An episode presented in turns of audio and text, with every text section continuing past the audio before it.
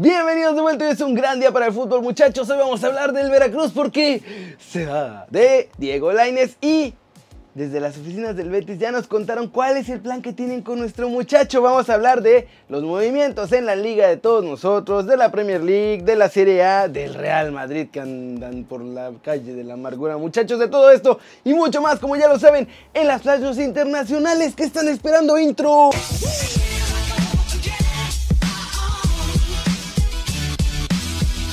Arranquemos con la nota One Fútbol del día que es sobre el Veracruz, muchachos, porque ahora sí es oficial. Están totalmente desafiliados el primer equipo y todos los equipos profesionales, inferiores, femenil, todo.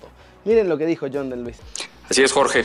Con mucho gusto les comentamos. El día de ayer se dio la Asamblea General de la Federación Mexicana de Fútbol, en donde por unanimidad se resolvió la desafiliación del Club Veracruz en cada una de sus diferentes divisiones. El día de hoy el notario, junto con los abogados de la federación, hicieron el intento de notificar. No se pudo, se realizó la diligencia, pero no se pudo notificar. El día de mañana insistirán, pero eh, es un hecho ya la desafiliación del Club Veracruz. ¿Qué significa esto, ingeniero, y qué pasa con la franquicia? ¿Se congela o qué sucede?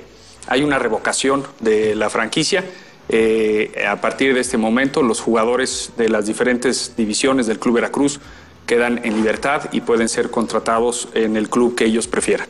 ¿Se mantiene? Eh, en esta temporada eh, y con las experiencias que se han tenido en el pasado, lo conducente es que para la temporada 19-20 no hay descenso y se reactiva para la temporada 2021. Decía el ingeniero que los jugadores a partir de hoy son libres. ¿Todos son libres para contratarse con cualquier equipo? ¿Todos los de la plantilla del Veracruz? Todos, sea del equipo femenil, de la 15, de la 13, de 17, 20, primer equipo, eh, inclusive, perdón que me meta, este, los, eh, los de las filiales de, de, Premier y de TDP también están, eh, tendrán nada más que reportar su caso ante la Comisión de Conciliación, Resolución de Controversias y automáticamente podrán contratarse con quien mejor les, les parezca. Muy bien, yo creo que no tenían que desafiliar al Veracruz. Lo que debieron hacer era echar a Curi y que una nueva entidad manejara al club y a todos los equipos. Ahora, gracias a esta decisión, dejaron sin chamba a un montón de gente y Curi va a seguir tan tranquilo como siempre. ¿Ustedes qué piensan? Pasemos con noticias de Dieguito Lainez porque desde las oficinas del Betis ya nos contaron qué esperan de nuestro muchacho, cuándo y cómo lo esperan. Además de otro par de cosas interesantes. Muchachos, esto fue lo que dijo Alexis Trujillo, coordinador del área deportiva del Betis. Diego tiene buenas condiciones, por eso lo firmamos. Tiene mucha juventud y confiamos en él, pero también hay que considerarlo un proyecto de futuro. Estamos convencidos de que llegará su momento. Mientras tanto, tiene que trabajar duro para mejorar conceptos y adaptarse plenamente al fútbol español. Tenemos una plantilla muy competitiva y él está progresando pero sigue con su proceso de adaptación como jugador joven que es. Creemos que ha evolucionado mucho, tanto en su juego como a nivel físico. Otra cosa que está participando más o menos. La relación con Diego es cercana y fluida y en el club siempre estamos dispuestos a nuestros jugadores para todo lo que puedan necesitar.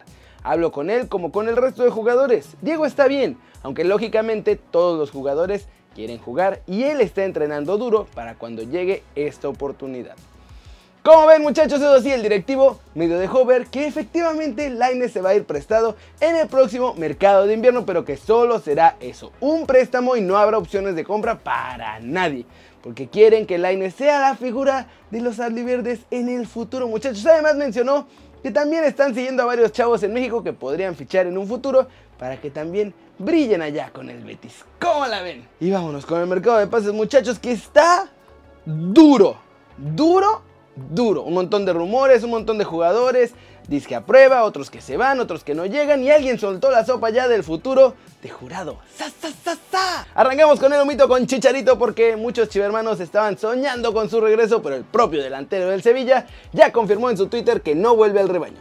Y ya que estamos con Chivas, en Guadalajara juran y perjuran que están preparando un bombazo especial y único. De hecho, por eso Chicha dijo que él no era. Pero ahora se rumora que Rodolfo Pizarro podría ser este gran fichaje. Y muchachos, les tengo malas noticias, pues en Rayados ven a Pizarro como pilar. Además, va a ir al Mundial de Clubes, por lo que parece que llegar, llegar va a estar bien complicado. El que sí podría llegar es Jesús Corona y esta es una sorpresa absoluta, pero el portero Ricardo Peláez ya está en pláticas con Cruz Azul para un posible fichaje del portero mexicano. Muchachos, en Pumas sigue la limpia y ahora Juan Manuel Iturbe e Ignacio Malcorra ya no entran en planes del equipo por lo que los han puesto en la lista negra de transferibles y se van a ir con el mejor postor. Se confirma el rumor y los Cholos de Tijuana tienen nuevo entrenador. Se trata de Gustavo Quinteros, que deja a la Universidad Católica de Chile para arrancar su primera aventura como entrenador en el fútbol mexicano. El chileno va a tener contrato por un año con los de la frontera. En América podrían tener nuevos refuerzos directamente desde Alemania y es que el México alemán Adrián Gorange que todavía pertenece al Wolfsburg, está de visita en el nido muchachos para conocer al club y las instalaciones. Por ahí sonó que estaba a prueba, pero esto es falso porque no puede probarse con otro equipo mientras tiene contrato en Alemania. Eso sí, su contrato vence el próximo verano, así que ya puede negociar su fichaje libre. Es por esta razón que en América lo invitaron amablemente a que conociera todo, ¿no? Ahora, de eso a que acepta jugar con las Águilas todavía falta un trecho, pues tienen que convencerlo de dejar Europa y luego además esperar a que termine su contrato en verano del 2020. El que ya es totalmente libre muchachos es Sebastián Jurado. Y aunque Cruz Azul soñaba tenerlo, Don Transascuri confesó que ya lo tenía palabrado con otro club, luego de que obviamente fracasó en su intento de venderlo a Europa. Pasaron unos días de incertidumbre, pero ahora ya sabemos que es con Pachuca con quien tiene apalabrado al portero mexicano. Precisamente porque los Tuzos le dijeron que ellos podían ayudar a proyectar a mi muchacho al viejo continente y porque son un club formador. Como ven, parece que ya con la desafiliación en unos cuantos días los Tuzos van a poder hacer oficial esta llegada. Y se puso buena la cosa muchachos con el mercado en México. A ver qué pasa finalmente tanto con Chuy Corona como con Jurado y Adrián Gorange, porque los tres son grandes sorpresas. Flash News, la selección mexicana comienza a planear su actividad para el 2020. El Tri enfrentaría a Suiza, Italia y Perú en las primeras fechas FIFA de marzo del próximo año. Zlatan tundió a Cristiano diciendo que el verdadero Ronaldo es el brasileño y que lo del portugués no es talento natural, es solo una cuestión de trabajo por lo que nunca será igual al fenómeno.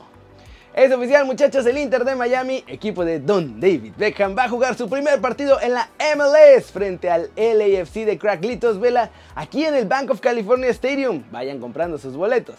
Alexis Sánchez ha sido votado por los fans del Arsenal como el jugador de la década de los Gunners. El chileno pasó 4 años con los de Londres en los que consiguió 80 goles en 166 partidos, 12 FA Cups y 3 Community Shield.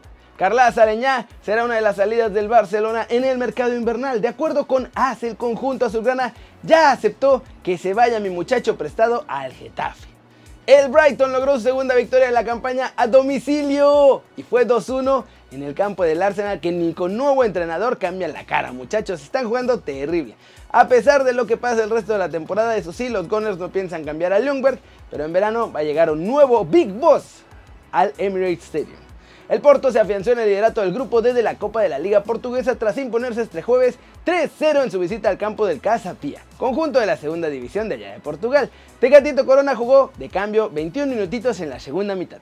El Atlético de Madrid sigue buscando un 9 para reforzar esa parte del ataque porque les está faltando gol y el nuevo sospechoso o el nuevo rumor que suena es que Gabigol podría llegar al Wanda Metropolitano. Vamos con el Real Madrid porque tienen un problema bien serio muchachos, pues todo el tiempo se le están lesionando a los jugadores y ahora no es la excepción. Con la diferencia de que ahora tienen un calendario durísimo y el clásico enfrente y necesitarían tener bien a todas sus estrellas. Y es que desde que volvió Zidane se trajo a su propio fisioterapeuta y a su propio preparador físico que son esencialmente un desastre. Para empezar, Gareth Bale está otra vez lesionado. El galés tiene un edema en el bíceps femoral izquierdo y tratará de estar listo para el 18 de diciembre, fecha en la que se va a jugar este clásico ante el Barcelona. Eden Hazard es otro de los lesionados, aunque este fue por una entrada. Eso sí, en principio estaban seguros que estaría listo en un par de semanas y hoy se dieron cuenta que no, que tiene una fisura en el pie y que no vuelve hasta el 2020. Y por si eso fuera poco muchachos, Marcelo también se lesionó. El brasileño tiene una lesión muscular en el soleo de la pierna derecha, por lo que tampoco va a alcanzar a llegar al clásico. Pero ¿por qué digo que es culpa de Zidane y de todo su cuerpo de trabajo? Pues muchachos, desde que el francés regresó al trabajo en Montreal, Allá por el 10 de julio, el Real Madrid ha tenido 26 lesiones en 16 jugadores de la plantilla. Esto significa que los únicos que no se han lesionado son Areola, Carvajal, Militao, Ramos, Varane, Odriozola, Casemiro, Benzema, Mariano y Vinicius. O sea, la mayoría ni juegan. De hecho, la gran mayoría de las lesiones han sido musculares. Eso es reflejo de una pésima preparación física. Así que muchachos, creo que a le toca empezar a pensar en buscarse nueva compañía porque si su oficio y su preparador físico no pueden tener a los jugadores a punto, eso le va a pasar factura. Y en el Real Madrid, muchachos, nadie le van a aceptar, nadie le va a aceptar la excusa de no dar resultados por tener jugadores lesionados. ¿Cómo la ven?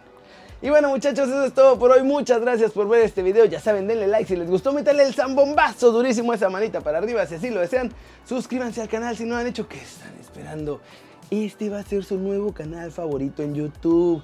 Denle click a esa campanita para que hagan marca personal a los videos que salen aquí cada día. Yo soy Kerry Ruiz y como siempre muchachos, un placer ver sus caras sonrientes y bien informadas. Chao, chao.